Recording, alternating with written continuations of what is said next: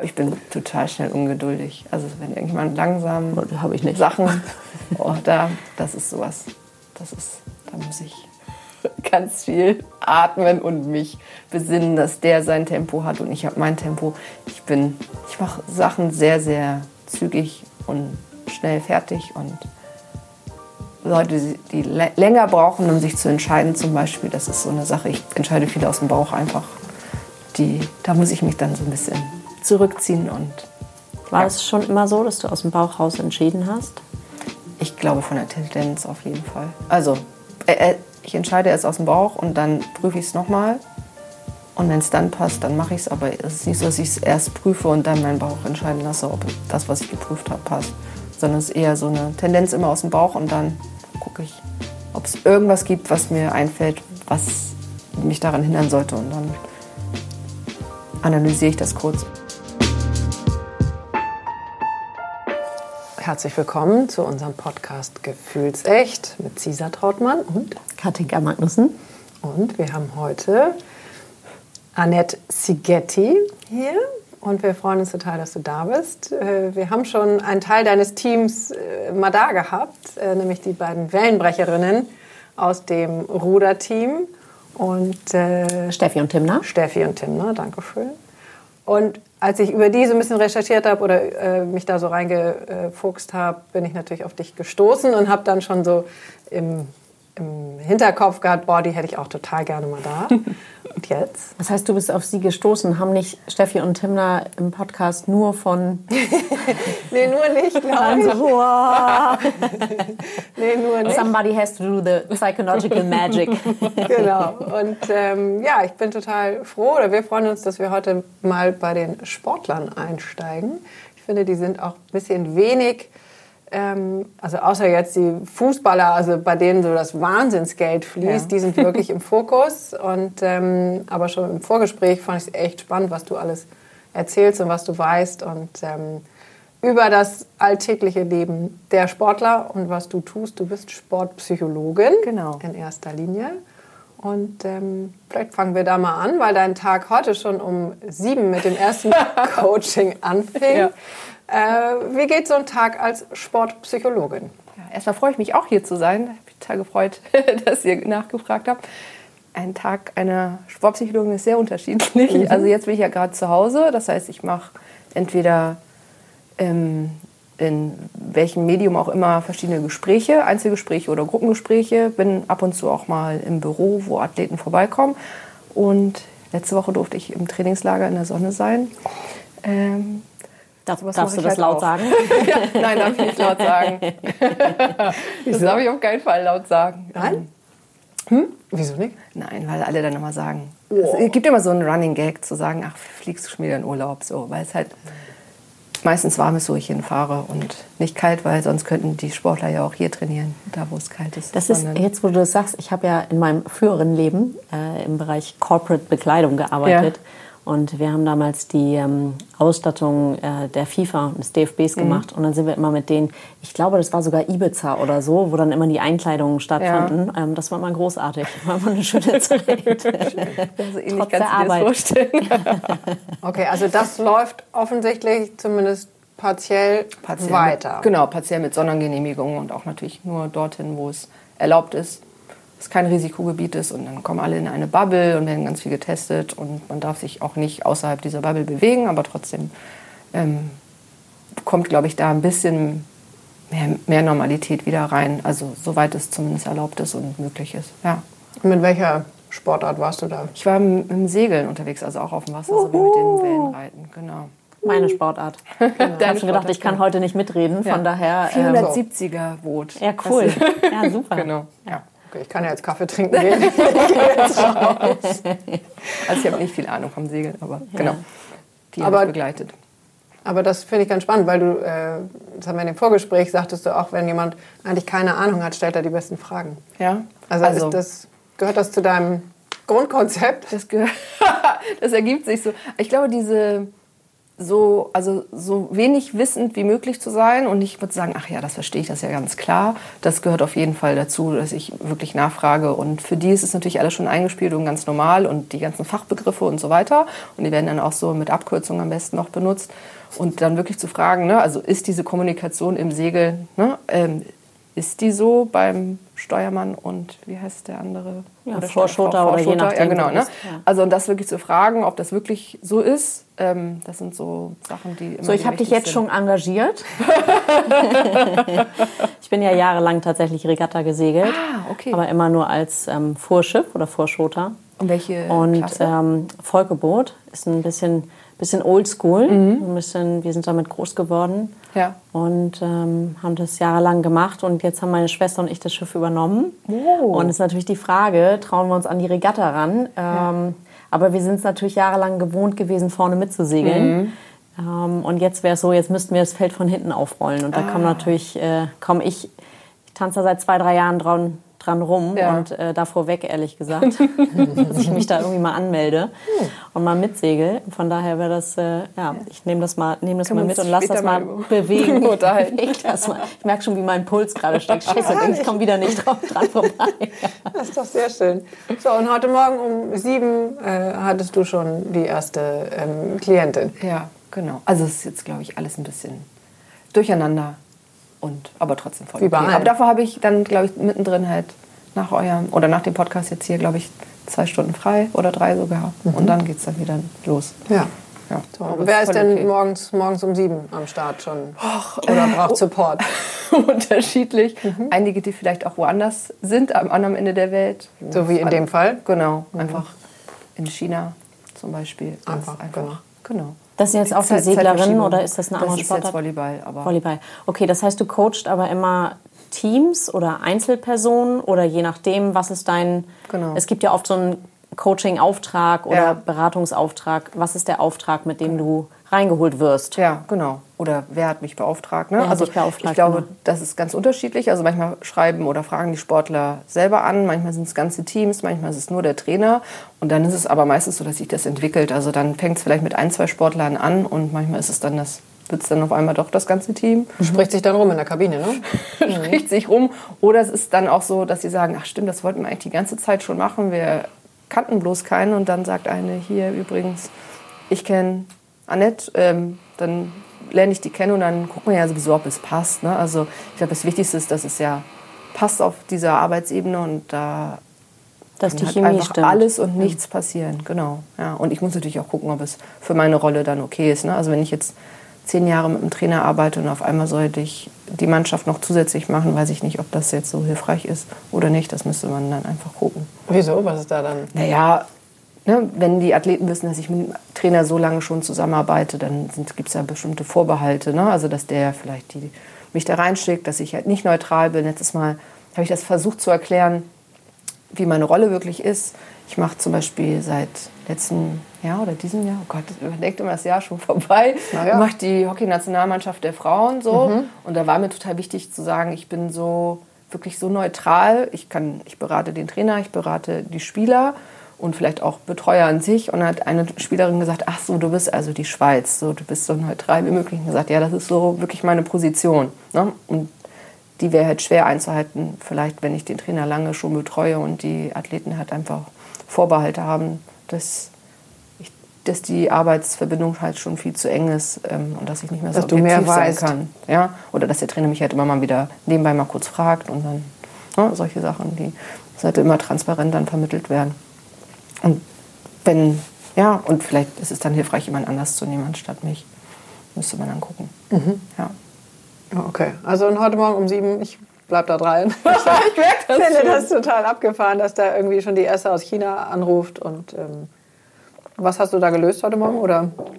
Oh, ich glaube, das kann ich gerade nicht erzählen.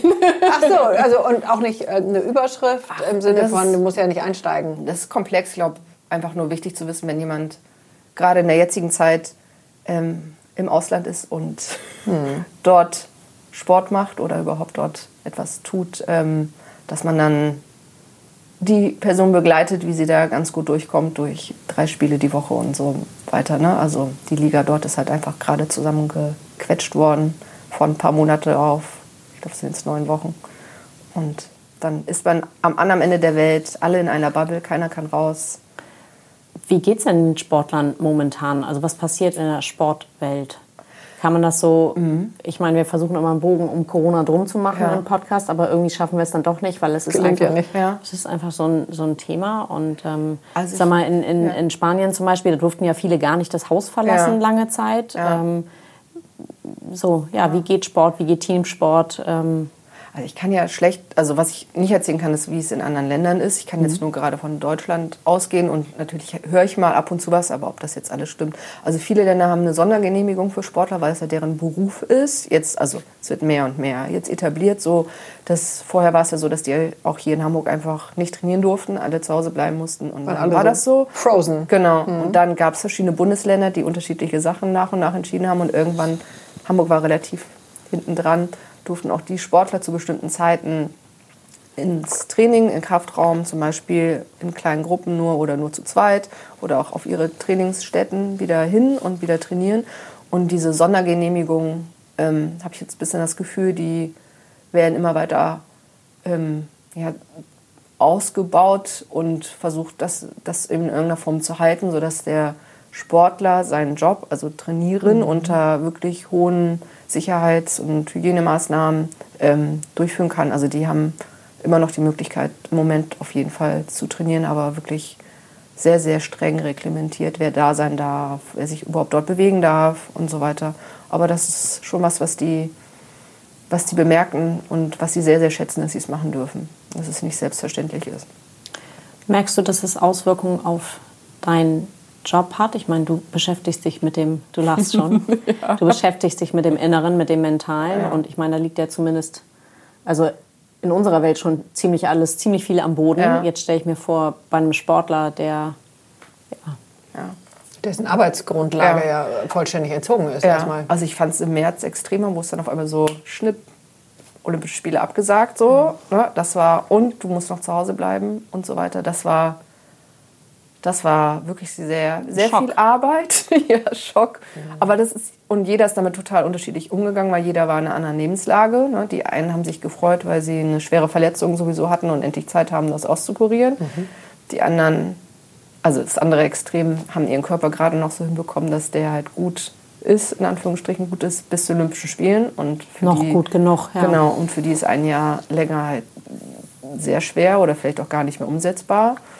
Und andere mhm. sind aus diesen regelmäßigen Reisen unterwegs sein und auf einmal bin ich zu Hause gar nicht damit klargekommen. Andere haben gesagt, wie schön, jetzt kann ich mein Studium vielleicht ein bisschen voranbringen. Also es war sehr unterschiedlich und so unterschiedlich war auch die Arbeit, aber jeder hatte so, musste sich erstmal neu sortieren und ich habe genug gearbeitet. Ab da bis, bis, würde ich sagen, bis zum Sommer, bis dann auch wieder ein bisschen Struktur und Normalität in vielen Bereichen mehr reingekommen ist. Und jetzt ist ja wieder eine neue Normalität und ein neues Anpassen an das, was heute Morgen und übermorgen kommen wird. Wie hast du dich denn in dem Moment da rein, wie bist du damit umgegangen? Ich sag mal, auch mit der Bandbreite mhm. plötzlich, die du gerade beschreibst, die, die extreme, ich sag mal, es hat ja immer, du hast immer Sportler, die kommen nur noch einmal für die Olympiade in Frage. Ja. Du hast immer welche, die würden vielleicht lieber irgendwie gerade woanders sein, aber ja. ich sag mal, die, die Palette ist ja sehr viel breiter geworden. Ja. Ja, also ich glaube, das hast Wichtige, du dich da eingependelt? Das Wichtigste war für mich auf jeden Fall, jeden individuell zu beraten und wirklich zu gucken, es gibt keinen 0815 Weg für diese Situation. Und auch zu sagen, ich habe das ja selber auch noch nie erlebt. Ne? Also da sind wir wieder beim Anfang, dass ich keine Ahnung habe vom Segeln und dann vielleicht die Fragen stellen. Und so habe ich auch gesagt, ich kann dir auch nicht sagen, wie man am besten mit Corona und der Ungewissheit und so weiter umgeht, sondern wir können einfach nur zusammen für dich einen Weg erarbeiten, ähm, der hilfreich ist. Es gab viel Kommunikation mit Betreuern, also viele Calls, viele Zoom-Calls und so weiter.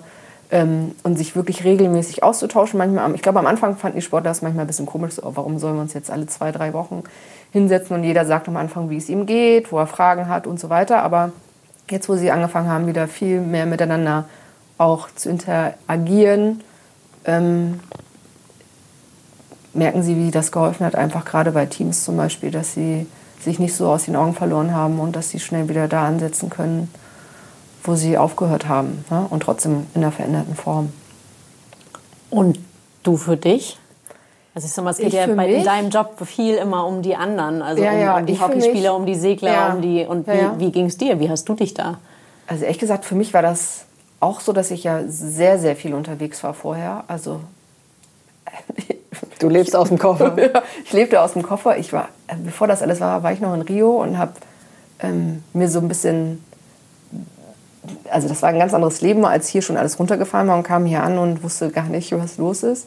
Ich war da noch auf dem Karneval, weil da alles erlaubt war und habe gedacht, das war so mein Traum, einmal Rio Karneval zu erleben. Und kam dann hierher und war echt so ein bisschen geschockt und auch dieses nicht mehr aus dem Kofferleben ist jetzt übertrieben, aber nicht mehr so viel unterwegs sein, erstmal zu Hause sein, ähm, muss ich mich auf jeden Fall dran gewöhnen. Ne? Also weil ich auch sehr, sehr gerne wirklich reise. Also es ist anstrengend, aber mir macht es auch super viel Spaß. Und dann gab es für mich viele Sachen, die total schön waren, weil ich meinen, meinen ganzen Tag so gestalten konnte, wie ich wollte. Ich bin dann halt mittags laufen gegangen oder was auch immer dann erlaubt war und konnte einfach mal so ein bisschen was anderes machen. Ich habe sehr viel gelesen. Alle Bücher, die ich mir mal besorgt habe, ob Fachbücher oder so, dafür hatte ich einfach jetzt mal Zeit und habe einfach so ein bisschen von Montag bis Sonntag eigentlich mir das so gestaltet, wie es für mich passte und gleichzeitig, wie ich gut arbeiten kann.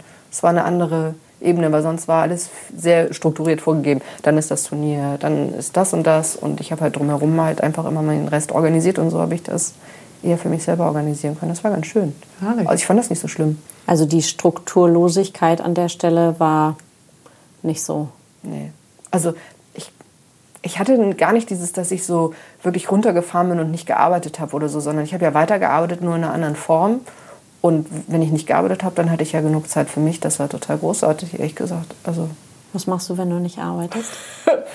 also ich mache wirklich sehr gerne Sport. Also ich gehe total gerne laufen. Ich wohne an der Elbe.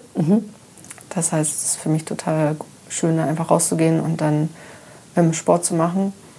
Und ansonsten habe ich mich handwerklich bedient. Ich war draußen in der Natur, habe bei Bekannten, die einen großen, so einen Anwiesengarten, was auch immer haben, habe ich alles angepflanzt und geerntet und gemacht, was es so gab. Das war so mein Freitag- bis Sonntagsbeschäftigung fast immer. Also ich habe noch vor ein paar Wochen die letzten Tomaten geerntet, die im Gewächshaus noch gewachsen sind. So.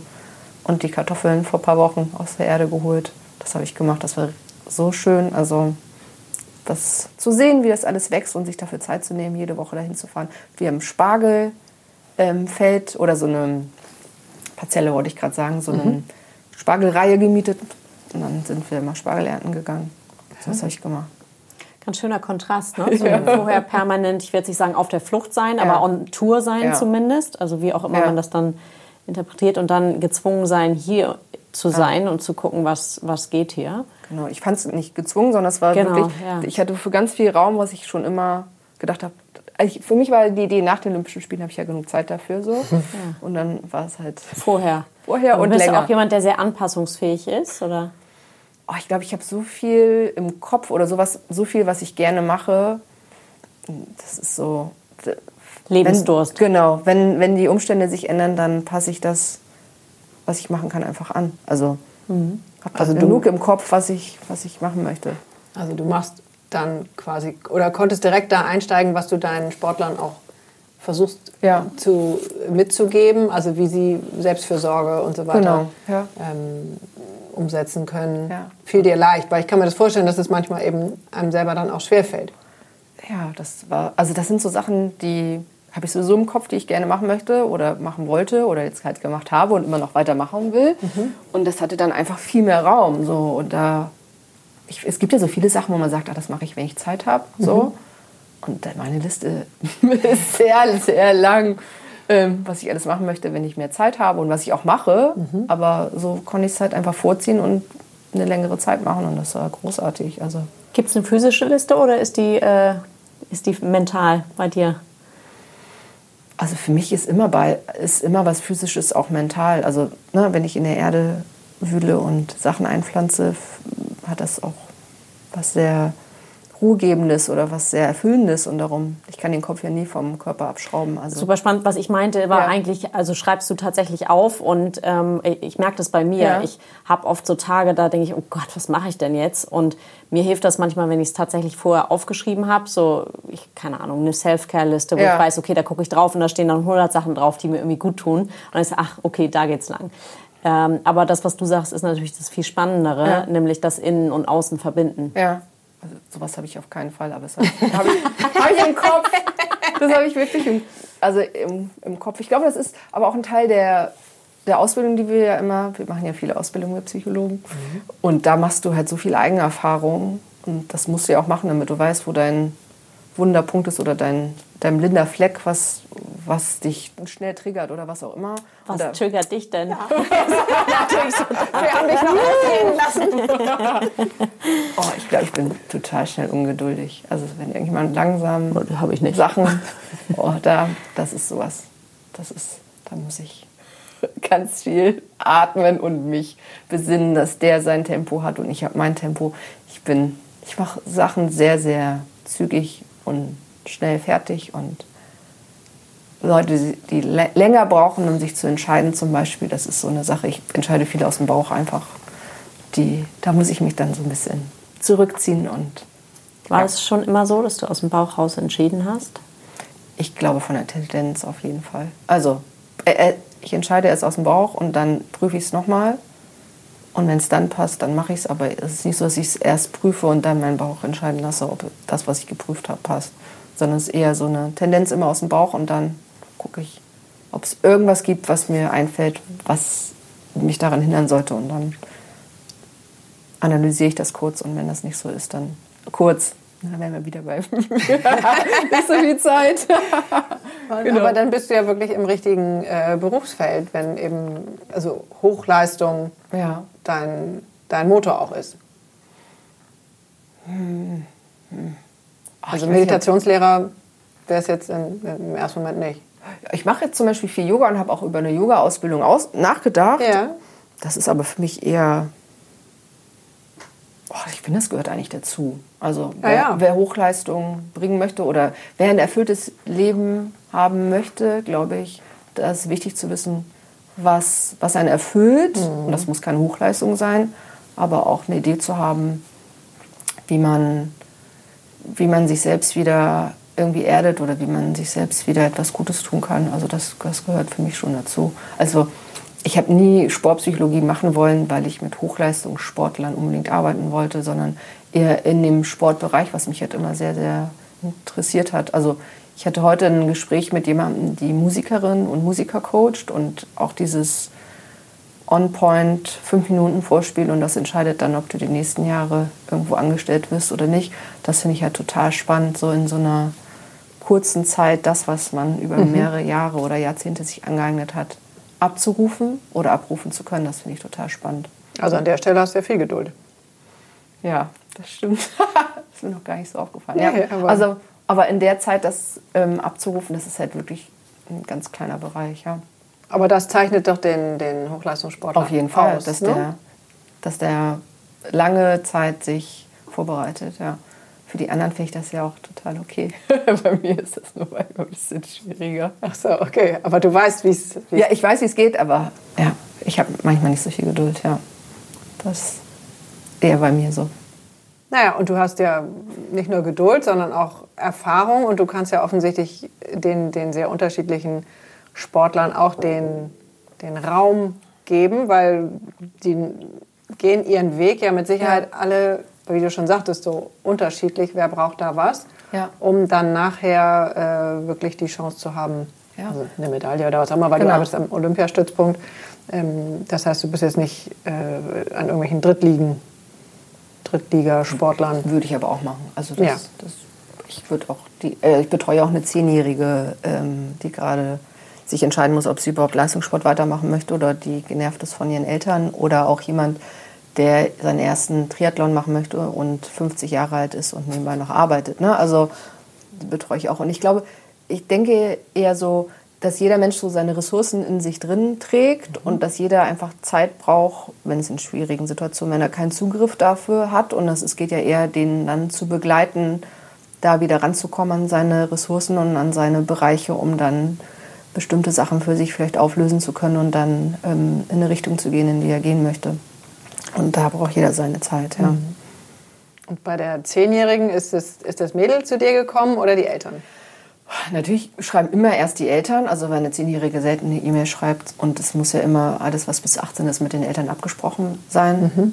Und dann muss man gucken, ob das passt. Ne? Also ob ich die überhaupt beraten sollte oder ob ich eher mit den Eltern arbeiten sollte oder mit beiden. Aber ähm, es gibt schon Sportler, so Turner zum Beispiel, bei denen ist ja, also die, die deren Karriere ist ja nicht lang, ne? Mhm. sondern die fangen früh an und hören halt auch früh auf. Und da gibt es schon welche, die früh so eine Unterstützung haben möchten. Was ja auch sehr sinnvoll wahrscheinlich ja. ist. Ne? Also da haben wir ja. auch vorher darüber gesprochen, also was ja. das für, ein, ähm, für, eine Herausforderung ist für junge Mädchen, sich für den Hochleistungssport, äh, Turnen oder Ballett. Also Ballett ist ja wahrscheinlich noch mal anders, weil du ja länger Ballerina sein kannst als Kunstturnerin. Ähm, Wobei du dich dann auch für etwas entscheidest und dann ist deine Karriere ne, als Frau dann auch zu Ende und mhm. In der Zeit kannst du halt zum Beispiel nicht Mutter werden oder so. Ne? Also das ist schon gerade in diesen Bereichen, wenn du einmal im Ballett aussetzt, das wird ein bisschen schwer. Also da kommt, die meisten kommen ja nicht mehr zurück, also das mhm. funktioniert gar nicht, ja. Das heißt, du entscheidest dich beim Ballett eigentlich dann für Tänzerin sein mhm. und gegen eigene Kinder und Familie? Ja, also in anderen Sportarten ist es ja schon möglich, dass die Mutter werden und dann ihren Sport noch weitermachen oder ihre, ihren Beruf dann weitermachen. Und das ist bei solchen Sportarten relativ selten. Also ich müsste natürlich, um das hundertprozentig sagen zu können, noch mal bestimmt recherchieren, aber ich habe es noch nie erlebt. Ja? Ne? Also weil dein Körper ist so doll dein Kapital, dass wenn, wenn du schwanger wirst als Balletttänzerin, da wieder zurückzukommen, da wirst du ja auch angestellt für ein, ein Jahr, zwei Jahre, drei Jahre und dann müsstest du wieder komplett in diese ganzen Castings wieder zurück, dich wieder ranarbeiten und dann in der Zeit ist schon zu viel meistens passiert, dass du wieder zurückkommen kannst. Also schon, und der Körper hält das ja auch nicht lange durch. Ne? Also das ist nicht wie im Segeln. Mhm. Ne? Also da, das ist nicht, das mhm. hält dich nicht davon ab, dass du Nö, da kann ich noch mit. ja, ne? also es ist ja wirklich ja. so. Mhm. Und rein theoretisch könntest du beim Segeln, wenn du das weitermachen möchtest als Profi, gehst du dann auf größere, auf größere Schiffe, äh, Boote ne? und machst es einfach weiter und machst dann die Volvo Races oder wie heißen diese ganzen Sachen Ocean da Race. einfach, Ocean, mhm. Ocean Races da einfach weiter. Mhm. Das geht da nicht. Du hast eben das Handwerk angesprochen. Ich nehme kurz den, äh, das Stichwort und sage, dass das, was hier im Hintergrund bohrt, sind tatsächlich die Nachbarn, die sich irgendwie gerade an der, an der äh, Wand vergehen. Hoffentlich nicht bis hier durch. Also für den Fall, dass man das zwischendurch hört. Ja.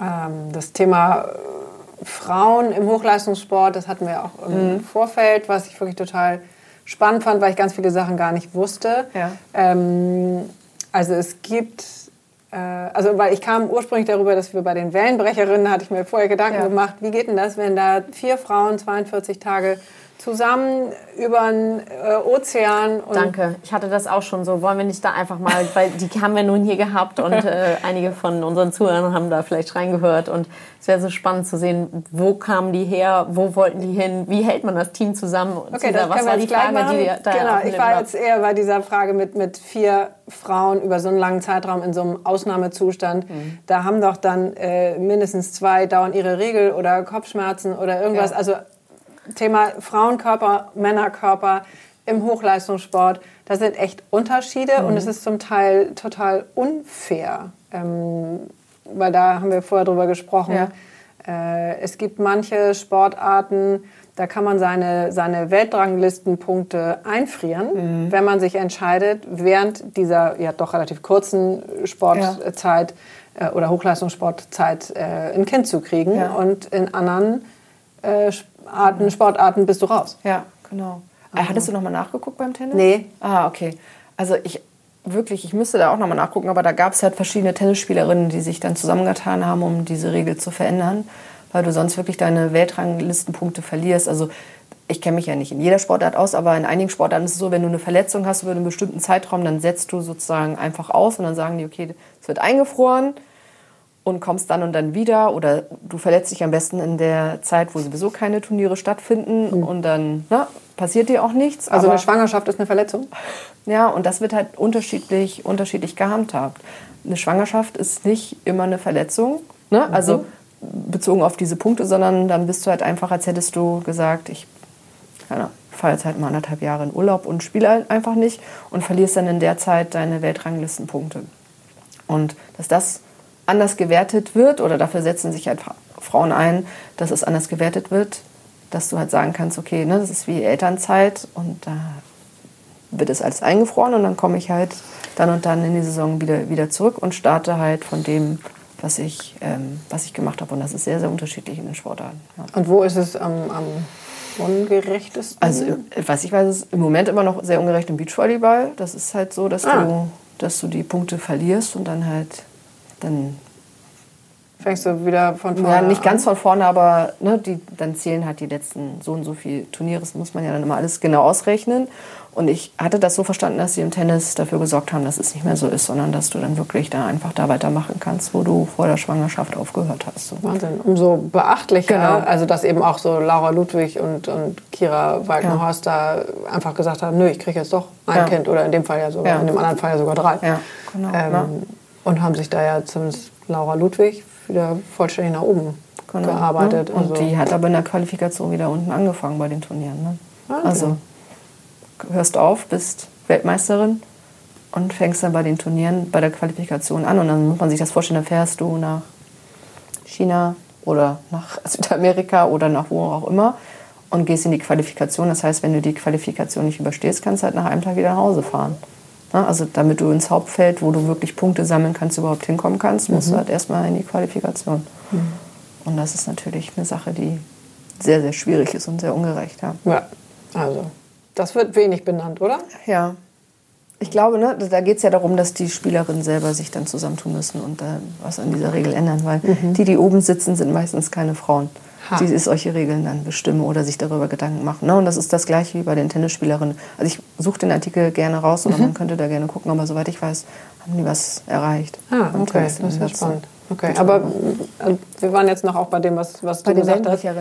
Ja, na, oder bei diesem, ja. was passiert, also Frauen sind natürlich, Männer sind auch über Hormone ja. ähm, gesteuert, das ist auch ich keine sagen, Ich hänge auch so ein bisschen, also ich weiß, worauf du hinaus willst, nochmal auf die Wellenbrecherin und wie, wie lebt das da, aber ähm, ich denke gerade für Männer ist ja, ich sag mal, für uns Frauen ist die Geburt körperlich natürlich nochmal was anderes. Aber für Männer ist das auch mental big thing. Ja, da geht es mhm. ja um ganz andere Sachen, die da irgendwie ähm, passieren. Ja. Ähm, könnte man auch so argumentieren und sagen, ja, da hat jeder irgendwie sein Päckchen zu tragen. Ja. Aber bei den Frauen ist es natürlich körperlich nochmal eine andere, ein anderer Ritt im mhm. wahrsten Sinne des Wortes. Ja. ja. Cesar, erzähl nochmal weiter. Naja, würde mich äh, interessieren, wie viel Wert ähm, oder wie viel Raum das auch in deiner Arbeit hat, äh, dass Frauen, die im Hochleistungssport sind, äh, ja, dass die ein anderes, weiß ich nicht, ob es ein anderes Empfinden ist, aber wird darauf Rücksicht genommen, dass, es, dass Frauen und Männer unterschiedlich sind. Mhm. Abgesehen von Zyklus und ähm, all diesen ganzen Sachen. Oder versuchen wir eigentlich als Frauen im Hochleistungssport genauso zu funktionieren mhm. wie ein Mann. Ich glaube, es ist immer sehr spannend, wenn verglichen wird, so die Frauenmannschaft XY ähm, müsste, müsste eigentlich genauso, doch so genauso gut sein wie die mhm. Männermannschaft und die müssten das doch genauso gut machen. Gleichzeitig sind doch Frauen ganz anders. Ähm, ich glaube, man muss auf diese Unterschiedlichkeiten eingehen und gleichzeitig ähm, gucken, dass Hochleistungssport insgesamt ja keinen großen Unterschied macht, ob du jetzt ein Mann oder eine Frau bist. Also es gegen die gleichen Regeln. Es wird ein bisschen angepasst. Das Netz im Beachvolleyball ist ein bisschen niedriger. So. Das Feld ist genauso groß, der Ball ist genauso schwer oder leicht. Ne? Also wird einfach ein bisschen, bisschen angepasst. Aber ich würde sagen, bei mir in der Beratung, umso älter die Athletinnen werden, umso mehr wird halt der Teil von Familienplanung, wie passt so meine weibliche Rolle, die ich erfüllen möchte, vielleicht während des Sports oder nach dem Sport, die wird dann halt meistens größer, umso ah. älter die Athletinnen werden. Mhm. So will ich das, glaube ich, eher sagen. Ne? Also wie, wie passt meine individuelle Planung in die Planung ähm, der anderen und die meisten sage ich nicht immer, mhm. wenn wir beim Mentalen sind. Die meisten Männer versuchen das irgendwie herumzuplanen. Ne? Aber wenn die Vater werden möchten, dann werden die auch nicht zu jedem Turnier mehr mitfahren oder dann werden die auch versuchen, das zu organisieren, dass die Familien mitkommen können oder sowas. Ne? Also da versuchen die auch großen Wert drauf zu legen, dass sie Familienleben irgendwie vereinen können. Ähm, ist aber halt immer noch was anderes für eine Mutter als für einen Vater einfach in welcher Form sie und er physisch da sein müssen einfach. Mhm. Und das findet eben in den Jahren statt oder da ist die Chance am größten, ja. ähm, Nachwuchs zu bekommen. Genau. Klingt jetzt so wie aus dem Tierreich, äh, äh, Familien zu gründen. Ja. Äh, in denen sie eben auch ihre größte sportliche Leistung ja abrufen können. Ja. Also das ist äh, gar nicht so einfach. Nee. Also hast du das viel als Thema oder bringe ich das jetzt nur rein, weil ich es spannend finde? Ähm, es kommt immer mehr, würde ich sagen. Also weil diese Auseinandersetzung immer, immer mehr wird. Oder vielleicht, weil ich älter werde und damit die Athleten, die ich begleite, auch älter werden. Es ist auf jeden Fall immer wieder Thema. Mhm. Ja. Und auch jetzt bei der Verschiebung der Spiele war es auf, auf jeden Fall Thema zu sagen, damit verschiebe ich den Wunsch, eine Familie zu gründen, mindestens um ein Jahr. Also was überhaupt passiert, weiß man ja nicht. Aber na, ich muss es dann einfach verschieben. Oder halt auch nicht und sage, ich möchte es nicht mehr verschieben. Ich habe mich dafür schon entschieden. Und damit beende ich meine Karriere vielleicht auch. Ach so, das war dann auch ein Beschleuniger manchmal. Ja, ja. Oder ich, es gibt ja auch Athleten oder Trainer oder Betreuer oder Spieler, die einfach zum Beispiel gar nicht dort leben, wo sie eigentlich zu Hause sind. Das heißt, sie sind halt einfach bis zu den Olympischen Spielen, haben sie gesagt, oder bis September, dass sie zu Hause sind. Ich habe jetzt einen Trainer an den ich denke, der, der ist halt Vater geworden und das war, man kann ja nicht alles planen, aber das Kind ist jetzt halt gekommen. Das war halt klar so, er hat sich total gefreut, dass es halt nach den Olympischen Spielen, ähm, zumindest nach dem Stichtag so ist und der wird jetzt nicht wieder hierher zurückkommen nach Deutschland, sondern der bleibt halt in England. So. Kommt nicht mehr zurück. Mhm. Und damit der halt, wird er nicht mehr hier arbeiten, weil er gesagt hat, das möchte er nicht hat das Kind für ihn entschieden. Genau. Und es hätte natürlich alles so in Anführungsstrichen perfekt gepasst bis zu den Olympischen Spielen und dann umzuziehen, äh, wieder nach Hause zu gehen und dann halt einfach was anderes zu machen. Mhm. Haben denn äh, alle Hochleistungssportlerinnen ihre Regeln? Mm, nein. Also ich glaube, ein Trainer hat das mal ganz spannend gesagt. Ähm, das verändert ja so sehr den Körper einfach. Also häufig hormonell, das müssen mhm. die Ärzte dann genau erklären, aber gerade auch durch den geringen Fettgehalt, mhm. ähm, dass die Periode halt nicht so regelmäßig ist und oder auch durch alles, was so mit Stress verbunden ist, mhm. also Reisen und hohe Belastung und teilweise gerade bei Ausdauersportarten oder auch Personen, die wirklich sehr geringen Fettanteil haben, dass die einfach auch für mehrere Jahre aussetzen. Also geht ja dann in Richtung was, was Magersüchtige. Ja, also wir müssen es jetzt nicht ja, genau. furchtbar vertiefen, aber, aber ich finde es ja. mal relevant, weil es eben alles nie benannt wird. Hm.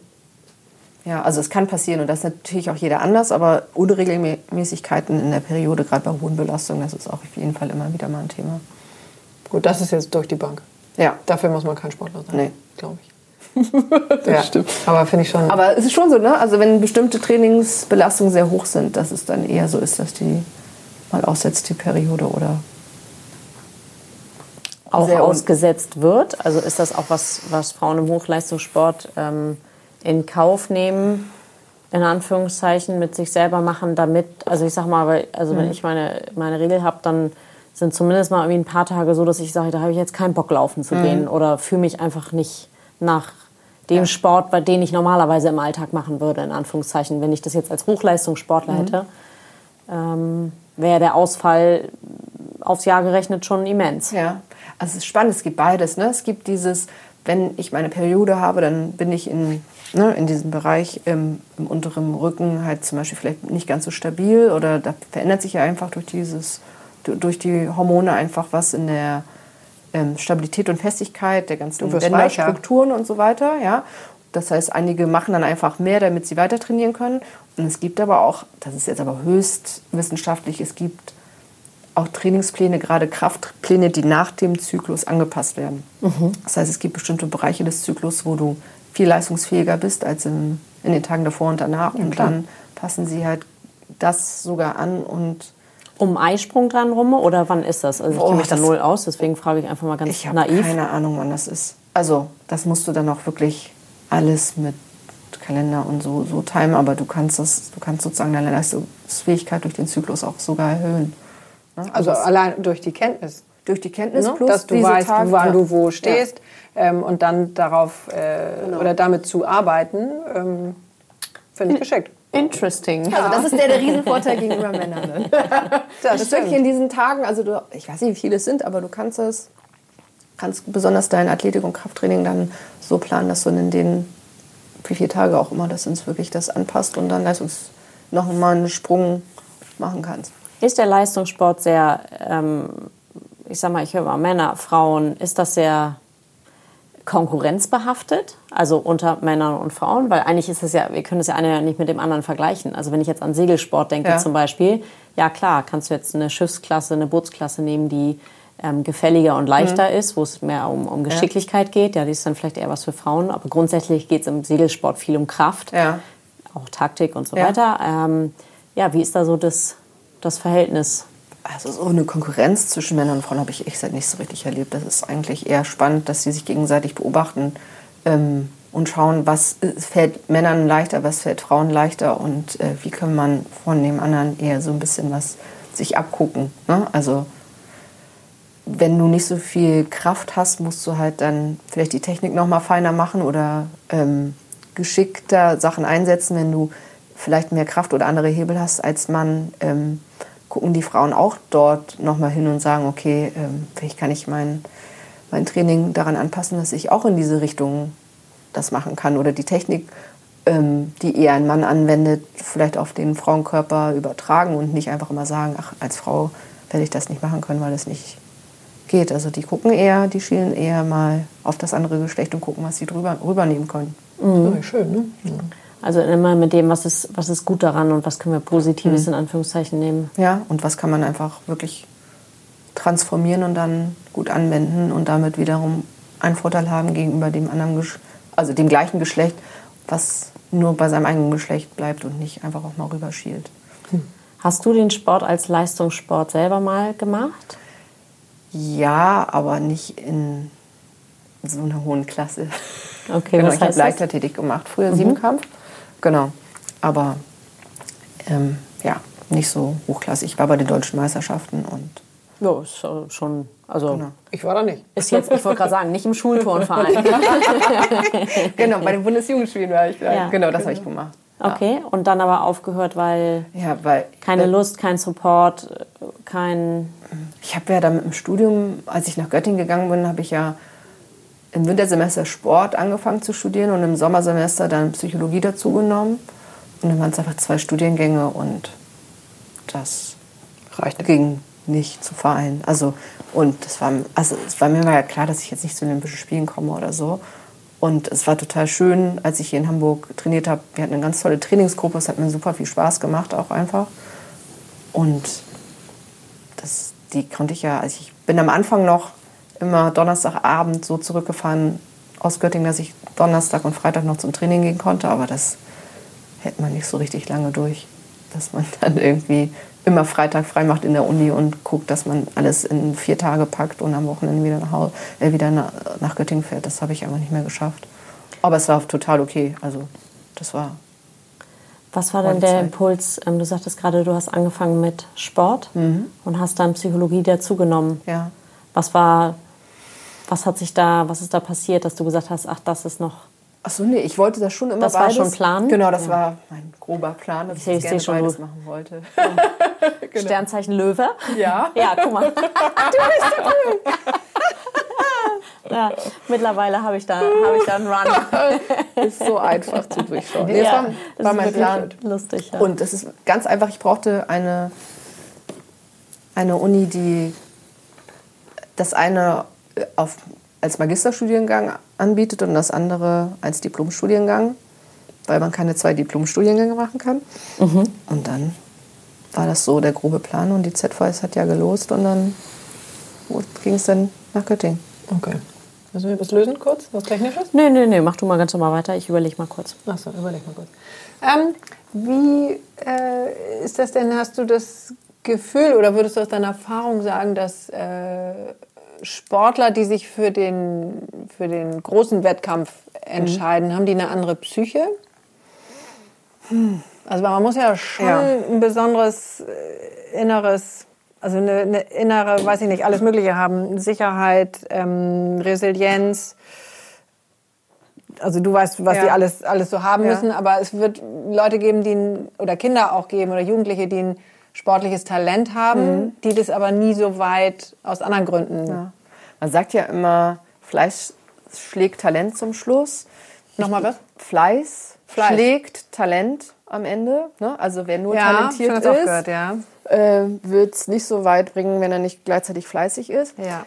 Ich glaube, das ist ja immer so ein bisschen die Persönlichkeitspsychologen sagen, du bist das, was du halt bist und damit kommst du auf die Welt. Die Sozialpsychologen sagen, du bist das, was dein System und alles drumherum zulässt, was mhm. du sein darfst. Mhm. Ich glaube, es ist immer eine Mischung. Ja. Ähm, wenn jemand etwas findet, also eine Sportart findet, die ihn erfüllt und die wirklich Spaß macht bis zum gewissen Alter, also es ist halt unterschiedlich. Ich würde jetzt mal sagen, durchschnittlich vielleicht 18 oder so, also im mhm. Durchschnitt auch unterschiedliche Sportarten da. Mhm. Und dann entweder den Ehrgeiz entwickelt oder den Ehrgeiz oder diese Idee mitbringt, ähm, über seine Grenzen hinausgehen zu wollen und dass ihm das auch Spaß bringt mhm. und dass er damit umgehen lernt oder das vielleicht sogar gut findet, zu verzichten, in Anführungsstrichen. Mhm. Oder dass es vielleicht gar kein Verzicht für ihn ist, weil das die größte Erfüllung ist, jeden Tag, zweimal am Tag zu trainieren und ähm, hinauszugehen in die weite Welt und sich dort mit anderen zu messen. Mhm. Dann glaube ich, ist es was, was man teilweise mitbringen dürfte, mhm. aber man kann das auch wirklich entwickeln. So. Also ich glaube, das ist ja dann diese Persönlichkeitsentwicklung, die man den Menschen ähm, zugutekommen lassen darf, dass da einfach ein großer Bereich ist, den du entwickeln kannst. Und ich gehe immer davon aus, dass es so ein Sportler-Ich gibt und ein Ich drumherum und dass die sich auch überschneiden. Mhm. Im besten Fall. Ja. Dass die also miteinander also kommunizieren. Fall, ja. ne? Also mhm. dass sie sich auf jeden Fall überschneiden, aber dass man auf jeden Fall die diese Idee hat, dass man das trennen darf. Also dass man das, was man, keine Ahnung, sechs Stunden am Tag oder vier Stunden am Tag macht, nicht die ganze Zeit auch machen muss. Und gleichzeitig gibt es bestimmte Bereiche, die sich halt gut überschneiden. Aber es ist immer entwickelbar, das ist total wichtig, finde ich. Dass man nicht sagt, du musst das und das mitbringen, sonst funktioniert das nicht, sondern dass es entwickelbar ist und dass man sich dafür entscheiden kann. Und mhm. einer muss an den Schrauben drehen und der andere halt eher an den anderen. Ne? Und das ist ein Teil deines Jobs, natürlich ja. zu gucken, an welcher Schraube. Ja, und ob ich das überhaupt möchte. Ne? Also ich finde das immer das Wichtigste. Ich, du oder der Sportler? Nee, der Sportler, ja. der das möchte. Also ich natürlich auch, aber ja. ich sage immer, ich werde nicht dafür bezahlt, dass jemand zu Olympischen Spielen fährt, sondern ich werde dafür bezahlt, dass ich den begleite, ein, ein erfülltes Leben zu führen. Und das kann auch sein, dass der das entscheidet, Richtige zu entscheiden für sich. Corona hat mir die Augen geöffnet. Ich will das gar nicht mehr machen, dieses jeden Tag zweimal am Tag trainieren und meine Freunde nicht sehen. So. Und dann begleite ich halt. Hast das du das Ende erlebt? Teilweise jemanden, der, der da so einen maximalen Shift hatte von irgendwie, mhm. ich habe sieben Tage die Woche dreimal täglich trainiert und dann zack, gar nichts mehr? Ja. Ja. Und das fällt, oder ist der Person zum Beispiel total schwer gefallen, weil sie sehr gut ist in dem Sport. Und alle wenn man ja. in etwas gut ist, dann wird viel an einem gezogen und viele wollen einen überreden und so weiter. Und darum, da sind wir wieder bei der Schweiz. Also da, wenn die, ich bin dann für den Athleten, wenn ich den Athleten begleite, dann bin ich dafür nicht zuständig, dass der den Sport weitermacht, sondern dass er das macht, was er braucht. So. Und dann, wenn die Person das entscheidet, dann begleite ich das. Oder wenn sie es nicht weiß, dann arbeiten wir ja an der Ambivalenz, dass die Person gerade nicht weiß, ob sie das weitermachen möchte oder nicht. Was ist denn so dein, ähm, Caesar, du brauchst nicht mit den Fingern so nervös. Wir haben ein bisschen technischen Issue heute, aber wir lösen das dann, wenn wir so weit sind. Du machst das. Ähm, tatsächlich ähm, setze ich mich dann rüber zu dir auf die Bank, ähm, weil ein, ein Mikro hier ein bisschen low in battery ist. Ja. Ähm, jetzt habe ich meine Frage verloren. Ähm, kommt gleich wieder. Mach das. Wir nehmen einen Schluck von dem Beauty-Tee. Ja, abgelenkt durch, die, abgelenkt durch das äh, Mikrofon hier, durch das Blinkende. Ähm, dein Werkzeugkoffer. Mhm. Also was, wir hatten ja vorhin kurz über die Ruderinnen gesprochen ähm, und du hattest jetzt eben erwähnt, dass du mit ähm, du arbeitest dann mit der Ambivalenz oder also du, du, guckst natürlich immer, was ist Thema, was ja. liegt oben auf. Ähm, gibt es so Tools, Werkzeuge, die du, die du gerne benutzt, die du viel benutzt, die du als Einstieg nutzt in Teams oder in Einzelpersonen? Oder was sind so, was sind so die Felder und mhm. ja, Tools, Werkzeuge, oh. mit denen du arbeitest?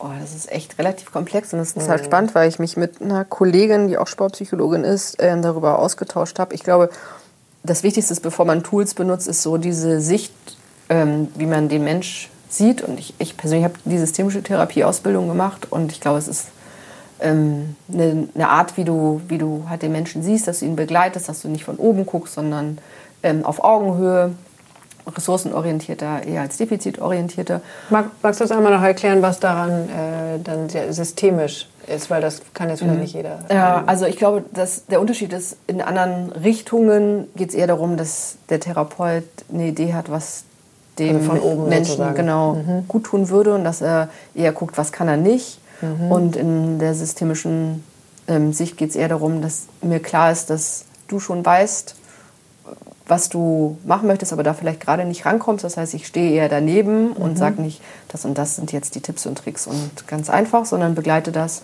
ähm, auf Augenhöhe und ähm, gebe halt keine, keine Anweisungen, was mhm. zu tun ist. Mhm. So. Und ich habe, glaube ich, nicht so den, die Art, wie ich arbeite. Ich habe bestimmte Sachen, die ich gerne nutze. Also ich, ich habe die Hypnoseausbildung gemacht, das heißt, ich arbeite gerne in dem Bereich, arbeite viel mit imaginativen Techniken insgesamt, ähm, Impact-Techniken, aber auch Teilen aus der Verhaltenstherapie. Ähm, Magst du mal ein Beispiel geben? also zum Beispiel für eine Hypnose. Hey, ich ähm, fühle mich die ganze Zeit schon so komisch. genau.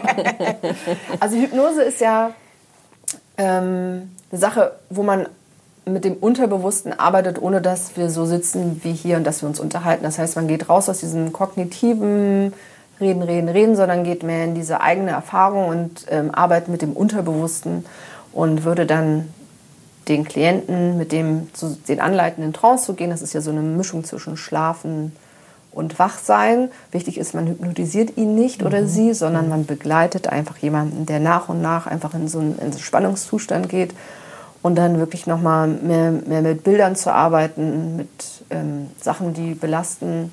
Kann man auch Bilder auflösen. Dann, genau. Ne? Bilder auflösen dann in der Trance. Also sag mal ein Beispiel für, also weil ich habe eine Idee über Hypnose, ja. aber ich finde es natürlich im Sport gerade ganz spannend. Ja. Also was für ein Thema löst mhm. du auf oder was? Zum Beispiel Ängste, wäre so Angst vor dem, dem Start beim 100 Meter ah, ja. Lauf. Und dann würde man gucken, ne, wie nicht sagen, okay, das ist die Angst ähm, und so und so sieht sie aus und darüber redet man, sondern man würde dann in Trance sagen, ne, dass der anfängt, die Angst zu beschreiben. Was kann er wirklich in diesem Zustand sehen? Ist das eine Person? Mhm. Ist das ein Bild? Ist das ein Gegenstand? Wo im Körper spürt er oder sie das ähm, und würde dann in, in, dem, in dem Bereich einfach arbeiten. Also mhm. mit, mit Bildern und im Unterbewusstsein dort Sachen auflösen, ähm, an die man so einfach nicht rankommt, wenn man so klassisch wie wir jetzt hier sitzen, einfach Klar. drüber spricht. Und visualisieren ist genau. ja da steigst du weniger ab ins Unterbewusstsein oder ist das, gehst du wieder auf die gleiche Ebene? Also visualisieren würde ich dann nochmal unterscheiden. Also ich kann Bewegung visualisieren bei den Sportlern. Also mhm. das heißt, ich stelle mir immer wieder die gleiche Bewegung vor oder verändere Bewegung auch halt nicht nur aktiv, indem ich sie mhm. tue, sondern in meinem Kopf. Und das kann ich natürlich auch in einer Trance, in einer Hypnose machen. Mhm. Aber ich kann sozusagen das auch in einem entspannten Zustand machen, wo ich nicht ganz so. Also ich, ich finde das immer gut zu vergleichen mit so einer Treppe. Also wie tief mhm. gehe ich runter so. Und bei der Visualisierung klassisch müsste ich jetzt nicht so weit runtergehen genau. wie, wie bei einer Trance. So würde ich das eigentlich beschreiben. Mhm. Genau. Und da jeder Mensch anders ist, also ich habe es damals so gelernt, dass 25 Prozent der Bevölkerung da einen ganz guten Zugriff, also sehr guten Zugriff haben zu sowas ah, ja. wie Hypnose und Trance. 50 Prozent einen guten Zugriff haben und für 25 Prozent ist es halt total schwierig, mhm. ähm, da einen Zugriff zu bekommen. Das heißt, die Technik ist dann für die eher schwieriger so und dann würde ich ja keinen zwingen, Hypnose zu machen. Ich bin, ich bin Fische, ich klebe sofort mit drin. Ein offenes Buch, zack, funktioniert. Hypnose auch schon mehrfach gemacht, klung weg. ja. ja. Aber spannend. Und am Ende ein Tool bleibt ein Tool, bleibt ein Tool. Genau. Ähm, also immer so gucken, wer ist derjenige und, Ja. und was braucht Genau. der Mensch oder die Psyche oder ähm, sagen wir- Ja, also für mich ist 80 Prozent eigentlich diese Beziehungsarbeit, also dass das wirklich passt. Also wenn ich an doofen Themen arbeiten möchte, die ein Trainer hat das mal ganz gut beschrieben, so die Hose runterlassen und wirklich sich da so ein bisschen nackig machen und sagen, ey, das ist wirklich das Thema. Dafür brauche ich halt eine wirklich tragbare Beziehung, Arbeitsbeziehung. Und das sind, finde ich, 80 Prozent unserer Arbeit ist das aufzubauen und zu halten und zu gucken, was derjenige an dem Tag, wo er da ist, ähm, wirklich braucht und was wichtig ist. Also ich hatte eine, eine Klientin, der es total wichtig war, dass es zu 100% so ist, dass alles, was sie sagt, in diesem Raum ist. Und wir haben natürlich, ne, ich, In diesem Raum bleibt auch. Genau, ja. Also das- ja, genau. Ne, Ich habe eine Verschwiegenheit und so weiter, das ist klar. Aber die hat es immer wieder getestet und immer wieder ähm, geguckt, dass es auch, ob es auch wirklich so ist, weil es für sie einfach, Ja, hat ein Thema da gehabt. ne? ja. Ne? Und dann arbeite ich da vielleicht 20 Stunden mit, ne? wenn das so tiefgründig ist und fange dann erst mit der klassischen Arbeit an. So. Also bis sie sicher ist. Genau, und das ist dann halt der Teil der Beziehungsarbeit, der ja die ganze Zeit dann weitergeht. Und das ist dann ihr Thema. Bei anderen, ich hätte mal einen, der hat einfach geschwiegen. So, ne? Ah. Dem war es so wichtig, einfach da zu sitzen und einfach mal nichts zu sagen. So. Und hat dann nach zwei Stunden oder drei, weiß ich gar nicht mehr, gesagt, oh, das war richtig gut. Und du hast original kein Wort gesagt. Und ich habe gesagt, ne, ich habe immer wieder mal nach einer Viertelstunde so, ne, ich bemerke, dass sie schweigen und ähm, wenn das so richtig ist, dann bleiben wir halt jetzt da drin, dass sie noch nichts sagen möchten und schweigen möchten und vielleicht irgendwas anderes wahrnehmen. Ich würde nur noch immer wieder rückversichern, dass ich halt da bin und dass ich hier. Ne, ich Der Satz war das Wichtige. Ja. Mhm. Also, dass du da bist und dass du nichts genau, willst. genau ne, und dass ich ihm seine Zeit lasse oder ihr. Ähm, Was macht das mit dir in dem Moment, weil ja dein Thema die Ungeduld ist und jetzt stelle ich mir vor, da sitzt dir drei Stunden jemand Ja. gegenüber und schweigt. Also selbst ich, der eigentlich, also Ungeduld, ich sag mal, es ist jetzt nicht mein Hauptthema, aber es kommt durchaus vor. Ich hätte da gestanden, mir wild die Oberschenkel gerieben und Ja. hätte irgendwann gesagt, so. Ja. ja, aber das ist dann, das meine ich, ne? Also da mir klar ist, dass das im professionellen Setting auch mein Thema ist, muss ich ja, oder habe ich in der Ausbildung halt mir selber tut's angeeignet, wie ich damit umgehen kann. Und das Ja. ist natürlich, die, also das ist, Warte mal, dein, ja, genau, ist da gerade runtergerutscht. Da. ähm, das ist natürlich mein, mein Fersensporn. da äh, es ist natürlich nicht einfach. Es gibt einfachere Sachen für mich, als zwei oder drei Stunden zu schweigen. Also Was äh, machst- danach was war ich auch du dann? erstmal. Was Da- machst du dann in dem Moment? Also wie arbeitest du mit dir dann in dem Moment? Ich atme, ich, ich habe dann wirklich geguckt, was kann ich in der Zeit machen, dass es mir gut geht. Ne? Weil ich kann ja nicht arbeiten, wenn es mir schlecht geht. Das heißt, ich muss dann einfach für mich ein paar Ideen sagen. Und ich, ich mal und zeichne halt immer ganz gerne einfach irgendwas. Und dann habe ich halt angefangen, ähm, auf diesen Zettel halt zu zeichnen. So. Okay. Aber das ist, also das zehn Tage Schweigekloster wäre jetzt nicht so dein Favorit. Also ich war letztens auf einem, in einem Yoga-Retreat eine Woche und da war auf jeden Fall Schweigen, glaube ich, bis nach der ersten Yogastunde angesagt. Also so 20 Minuten. Nee, morgens, also wenn man morgens aufgestanden ist um sechs und dann war, glaube ich, um acht die erste Yogastunde, die ging dann so anderthalb Stunden und das heißt, ab zehn hat man erst gesprochen. Das war eine Herausforderung. Das war auf jeden Fall eine Herausforderung. Ich war auch noch mit einer meiner besten Freundinnen auf einem Zimmer. Dann haben wir uns morgens mal angeguckt und einmal angenickt so. Und hatten man genau gemerkt, wir wollten uns irgendwas erzählen. Und gleichzeitig war das aber auch der Teil, da habe ich mich ja committed vorher, aber das war nicht einfach.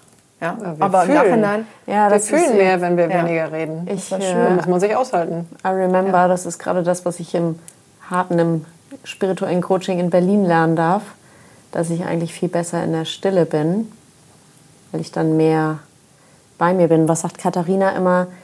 Das, was du, wenn du das drin behältst und nicht teilst, bist du mehr bei dir oder ich weiß, krieg's gar nicht mehr zusammen. Nein, das ist eine viel noch mal- höhere Intensität. Also das Gefühl ist viel intensiver, wenn du es nicht rauswirfst, Ja. in Anführungszeichen. Ja. Ähm, und du musst es eben selber halten. Ja. Ähm, also das, das drüber reden ist ja was loswerden oder in die Transformation Ja. geben, aber wenn du es in dir lässt, Ja. Wobei es total spannend ist, weil wenn ich, wenn ich einen langen Tag hatte, dann ist bei mir alles aus. Also keine Musik, kein Fernseher, kein Geiz. Dann sitze ich da einfach auch manchmal eine Stunde und mache nichts. Ne? Also dann brauche ich das auch total. Also, oder ich gehe jetzt spazieren, aber alleine und ohne Handy oder sowas. Also das will ich nicht mitnehmen. Und da gehe ich auch irgendwo hin, wo ich hoffentlich keinen treffe. So. Also da gehe ich dann raus. Also das suche ich auch, ne? also diese Stille. Aber ich glaube, wenn sie so eher aufgedrückt ist, das ist, glaube ich, eher das, was ich manchmal Ja. ein bisschen schwierig finde. Ja, ja, das kann Ja. ich nachvollziehen. Also bei mir sind abends häufig die Worte verbraucht. Ja. Und es ist ein total schöner Zustand, weil es so eine Leere hat. Ja. Ähm, aber es ist ein Riesenunterschied, wenn jemand zu mir sagt, so jetzt halt die Ja, Klappe. genau. Ja. Und es ist auch total spannend, weil wenn man jemanden dann zu jemandem nach Hause kommt, der den ganzen Tag nicht so viel gesprochen hat, dann ist das sehr spannend. Labert er dir erstmal so einen Monolog an die Backe. ja, sehr schön. Caesar, brennt dir noch was ja, unter den Frage Nägeln? hatte ich noch. Ähm, die ist aber jetzt auch wieder weg. Ach so, doch. Ähm, äh, das fand ich ganz spannend, habe ich in dem Interview gehört, was du jetzt gerade gegeben hast, dass du häufig mit dem Thema, äh, mit dem Spiel Mensch ärgere dich nicht um die Ecke kommst, weil, also auch darüber habe ich mir nie in meinem Leben vorher Gedanken gemacht, wenn für so einen Hochleistungssportler eben der Gegner fe fehlt, so wie jetzt im Moment an sehr, sehr vielen Stellen. Ähm, also wie gehe ich damit um? Ja.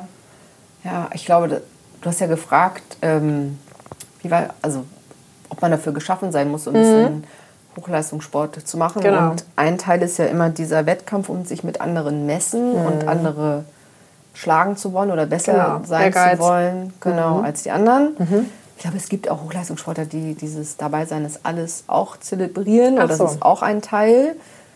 Aber wenn man so die wirklich die Top, keine Ahnung, 20 Prozent da ganz oben sieht, für die ist dieses, ich gehe auf den Platz und dann macht das so Klick und dann habe ich meinen Fokus und es geht nur ich habe darum. das, hab das in Clifton an, ich glaube 33 und 34. Ich auch. Also ich habe die Höchstleistung an fünf, das heißt, ich habe wirklich Ja. Freude an Höchstleistung, aber Ehrgeiz und ich glaube, das, was noch Wettkampf. dazu und Wettkampf habe ich an letzter Stelle. Mhm. Und muss ich dir jetzt nicht sagen, dass ich noch nie irgendwo auf einem Treppchen stand. Ähm, Caesar, wir bauen dir hier gleich einen Tag. Mach dir keinen das ist es eben nicht. Genau. Das ist so spannend, ne? Wenn, gerade wenn du die hast, denen das so fehlt, ne? das ist so. Dann, Die hast du auch. Ja, ja, dann denken die sich irgendwas dann aus und wollen wirklich sich einfach betteln die ganze Zeit. So, das ist so deren Ja. Lebenselixier, dass sie. Ne? Und die wollen, also die wollen ja auch nicht immer nur gewinnen, sondern die wollen auch, also die wollen Schon gern. die wollen auf jeden Fall gewinnen, wenn sie raus sind, aber die haben mehr dieses sich messen und wirklich bis zum letzten sich verausgaben und dann gucken, ob es dann reicht oder ob ich noch mehr und noch besser sein möchte in irgendwas. Das ist so ein, so ein innerer Antreiber, der ganz groß ist. Und das ist wirklich, ich habe Sportler, die sind, die, wenn ihr die so in der Freizeit sehen würdet, würdet ihr sagen, die süßesten und dichtlichsten und oh Gott, sind die putzig und so. Und dann gehen die auf den Platz Da ein kommt der Pitbull. Mensch. ja, wirklich. Das ist so zack, vorbei. So, und dann kommen die wieder runter, alles wieder vor, aber das ist so deren Modus, ja. Okay, und dann, das, Und das Mensch, ärgere dich nicht, äh, hast du eingesetzt für? Äh, Ich wollte es einsetzen, wir, wir haben es angefangen einmal einzusetzen, aber ähm, das Problem war wirklich, dass auf einmal einige Turniere um die Ecke gekommen sind. Das heißt, eigentlich wollte ich es ja so einsetzen, dass ich für so eine Art Mini-Turnier mache und eine Station ist Mensch, ärger dich nicht, andere Stationen sind noch andere Sachen und es ging halt wirklich um so Frustrationstoleranz und sich messen. Genau, und so, wie ich es machen wollte, in so einem ganzen kle- kleinen Mini-Wettkampf habe ich es nicht gemacht, sondern ich habe es einfach ähm, also so, so gespielt, aber nicht so, wie ich es eigentlich machen wollte, mit verschiedenen Stationen. Und eine Station ist Mensch, ärger dich nicht. Das hat nicht geklappt, dann kamen auf einmal doch Turniere, die, die erlaubt wurden. Okay, bist ausgebremst worden mit deiner Idee. Genau, wer weiß, was noch kommt, dann halte ich das im Hintergrund. Okay, aber das Gute ist, ähm, es kommt eine, wir finden so ein bisschen zurück zum Alltag und zum Turnierwettkampf, zumindest für die Sportler ist das ja, ultra wichtig. Ich hing gerade noch an einer Frage, wenn du jemanden gegenüber hast und du merkst so, ah, also da ist Wettkampf ganz hinten, da ist Leistungsorientierung ganz hinten, ähm, sagst du dann als Coach im Vorfeld schon, ich glaube, wir, wir kommen hier, also das wird nichts? Oder versuchst du die Potenziale, die derjenige mitbringt, ähm, ja, die mit reinzunehmen und zu gucken, wo kann ich die, also wie kann ich das anders erklären? Bist du jemand, der dann die Stärken stärkt oder ist es so, wenn diese fundamentalen Sachen, wie jetzt, also beispielsweise bei mir, ich bin nicht im Leistungssport, mir fehlt Ja. Leistungsorientierung, mir fehlt Wettkampf, mir fehlen, was heißt mir fehlt das? Die habe ich einfach nicht als Prioritäten in meinen Stärken. ähm, würdest du mir dann aktiv davon abraten, wenn ich jetzt mit der Blitzenidee zu dir komme und sage, du pass mal auf, ich möchte jetzt morgen Marathon laufen? ähm, du kommst mit einem Auftrag oder mit einem Anliegen. Ne? Und das Anliegen würde ich auf jeden Fall erstmal ernst nehmen. Und das meine ich mit, ich würde dir nie sagen, das ist nichts für dich, sondern ich würde dann mit dir zusammen erarbeiten, dass du vielleicht nochmal gucken solltest, ob das wirklich dein Anliegen ist. Ne? Also, weil das sind ja auch nur Hypothesen, die ich bilde. Mhm. Ich, bin ja, ich bin ja nicht in deinem Kopf und sage, ich weiß, wer du bist und was, was für dich wichtig ist, sondern ich würde dann irgendwann, würdest du, glaube ich, mit mir zusammen darauf stoßen, dass vielleicht das Anliegen gar nicht das ist, was du was du wirklich verfolgst, sondern dass es vielleicht irgendwas Oberflächliches ist oder irgendwas, was. Oder ein ganz anderes genau. Thema, was eigentlich ja. oder belebt werden will genau. oder gesehen werden will. Ja. Oder dich rangetragen oder es war schon immer so oder und dann würden wir das erarbeiten, dass ne, da vielleicht eine Diskrepanz herrscht. Aber ich würde dir nie sagen, ähm, ich glaube, das ist gar nicht dein Thema oder dich dahin peitschen, dass es so ist. Also das funktioniert halt nicht. Da gibt es ja auch, ne? Also ich sag mal, jemand, der, also klassischerweise, mhm. vielleicht jetzt nehmen wir jemanden, der früh zum Leistungssport mhm. gefunden hat und ähm, wo dann, ich kenne das aus, aus früheren, sag ich mal, ja, wir haben früher sehr viel Sport gemacht mhm. in der Familie und da waren durchaus einige Eltern, die sehr ambitioniert waren. Ja. ist immer die Frage, sind die Eltern dann ambitionierter als die Kinder? So und wenn die Kinder dann aber irgendwann so gut sind, dass sie ja. tatsächlich auch da bleiben könnten, so das ja. wäre zum Beispiel so ein klassischer ich, Punkt. Wo ich, ich glaube, dann passiert irgendwas, also meistens vielleicht was Körperliches sogar, mhm. wo dann der Körper mhm. streikt und dann sagen die, oh, ich weiß auch nicht, was der oder diejenige hat und irgendwie finden wir gar keine wirkliche Ursache. Ne? Also der Körper würde dann einfach sagen so okay, wenn du vom Kopf her nicht darauf reagierst, dass du es gar nicht machen willst, dann reagiert dann, irgendwann der Körper, also Thema Psychosomatik. Ja, also dann sind es diffuse Rückenschmerzen mhm. oder was auch immer. Irgendwas passiert dann schon. Also und dann würde ich das ernst nehmen. Mhm. Das ist aber auch ein super passiert. spannendes Thema. Also ja, da können wir fast noch eine Stunde dran hängen. Also ja. dieses, wie der Körper reagiert, wenn ja. der äh, Kopf oder wer oder was auch immer äh, im Grunde im Widerstand ist. Ja. Und das passiert. Ne? Also mhm. ich glaube, das ist ja so witzig, weil viele denken so, der Kopf macht irgendwas und der Körper macht irgendwas und mhm. dass das einfach so zusammen ist und dass du es nie trennen kannst, sondern zum Glück arbeiten sie zusammen. Genau. Ähm, das ist immer wieder das Thema. Total schön. Ich würde sagen, Cesar, das heben wir uns aber lieber für noch ein äh, ja, ja, ja, anderes Gespräch auf, weil A streikt dann irgendwann wirklich die Batterie, die hier jetzt schon seit 20 Minuten mich anblinkt und ich aber versucht habe, das loszulassen. Gut, ist gut. Ähm, und unabhängig davon ist es ja ein super spannendes Thema. Ja. ja. Ähm, Gibt es noch was, äh, Annette, was du, was du loswerden willst, was du in die Welt rausschicken willst an alle, die jetzt äh, zuhören, wo du sagst, hm, das hättest du gerne erzählt, aber bist irgendwie nicht dazu mhm. gekommen? Oder? Ich meine, wir haben so ein bisschen über diese Corona-Zeit gesprochen. Mhm. Und ich, ich bekomme das immer mit, dass jetzt alle so, Gott, wann ist 2020 endlich vorbei? Und äh, oh Gott, und 21 wird dann irgendwie ganz anders und so wie früher am besten. Mhm. Ähm, ich glaube, dieses Zurückbesinnen, was diese Zeit vielleicht mit jedem von uns gemacht hat und das ne, sage ich nicht, dass es gut oder schlecht war, sondern einfach nochmal drauf zu gucken, was sie mit uns gemacht hat oder was sie jeden von uns auch so ein bisschen gelehrt hat mhm. an Prozessen. Mhm. Und ähm, davon ist ja reichlich. Genau. Und ich glaube, das nicht so abzutun, als müsste man 2020 einfach so wegschieben und rausstreichen und am besten ist gar nicht passiert, sondern das so zu nehmen, wie es ist und zu gucken, vielleicht wo es auch hilfreich war oder wo es einem bestimmte Sachen auch erleichtert oder die Augen geöffnet hat oder vielleicht auch einfach nur was angeschoben hat, das wertzuschätzen das klingt so einfach, ne? so schätze doch mal diese ganze Zeit wert, aber ich glaube, das hat viel gemacht, wenn wir da nochmal genauer hingucken und da hinhören. Das ist so das, was ich mitgeben würde. Ja, das passt ja auch ganz toll. Vielen Dank. Auch in die Zeit gerade, mhm. den, ich sag mal, November, Dezember, wo wir irgendwie versuchen zur Ruhe zu kommen, mhm. nach innen zu gehen. Ja. Also mit der Natur zu gehen, was nicht heißt, dass nichts stattfindet, aber ja. dass wir da einfach ein bisschen ähm, dem, was in uns drin ist, bewusst werden. Vielen Dank, das nehmen wir gerne als Impuls nochmal mit. Sehr gerne. Ähm, gibt es etwas, was du loswerden willst, was du ins Feuer geben möchtest? Cesar, magst du, magst du das Schälchen anschmeißen? Ja, ich habe echt gesagt, total überlegt, auch weil ich ja auch den Podcast mir auch angehört habe, ob es irgendwas gibt, was ich abgeben würde. Und das ist total schwierig. Ähm, du musst auch nichts abgeben. Du ja. kannst ja auch, ähm, ich finde insgesamt schön, das Feuer zu nutzen. Also Mhm. du kannst auch was in die Glut geben, was, was du befeuern willst. Ja, also okay, ja, das, es ist das wurscht, wie rum du es formulierst. So, so, so finde ich das viel, viel, viel angenehmer. Stimmiger für dich. Ja, ich glaube, das Fall, Feuer arbeitet äh, immer für Ja. uns, so wie Genau. wir äh, das auch annehmen oder Cesar, was mach dran die, ist. mach die Flamme nicht zu groß, bitte. Nein, ich will nicht wieder den Alarm haben. Dann würde ich gerne, glaube ich, ganz viel Gelassenheit gerne in dieses Feuer packen. Und Gelassenheit mit der ganzen Situation, die jetzt so kommt. Und auch war, ja. Was schwerfällt, da waren wir bei Ungeduld und gleichzeitig bei allen Situationen, die jetzt so auf uns zukommen. Ja. Na, du hast aber eine extra, also hast das in deiner Ausstrahlung eine extreme Gelassenheit und ähm, eine, ja, kriege ich ja auch gerade noch mal Rauch, ähm, so dieses Positivity gepaart mit, ähm, ja, mit gepaart mit Gelassenheit, also nicht in Aufregung, sondern you can do it, just Ja. go for it. ja. Vielen Dank, Vielen Nett, Dank. dass du da warst. Ganz Schön, toll. dass ich hier sein durfte. Sehr schön. Dankeschön. Vielen Dank.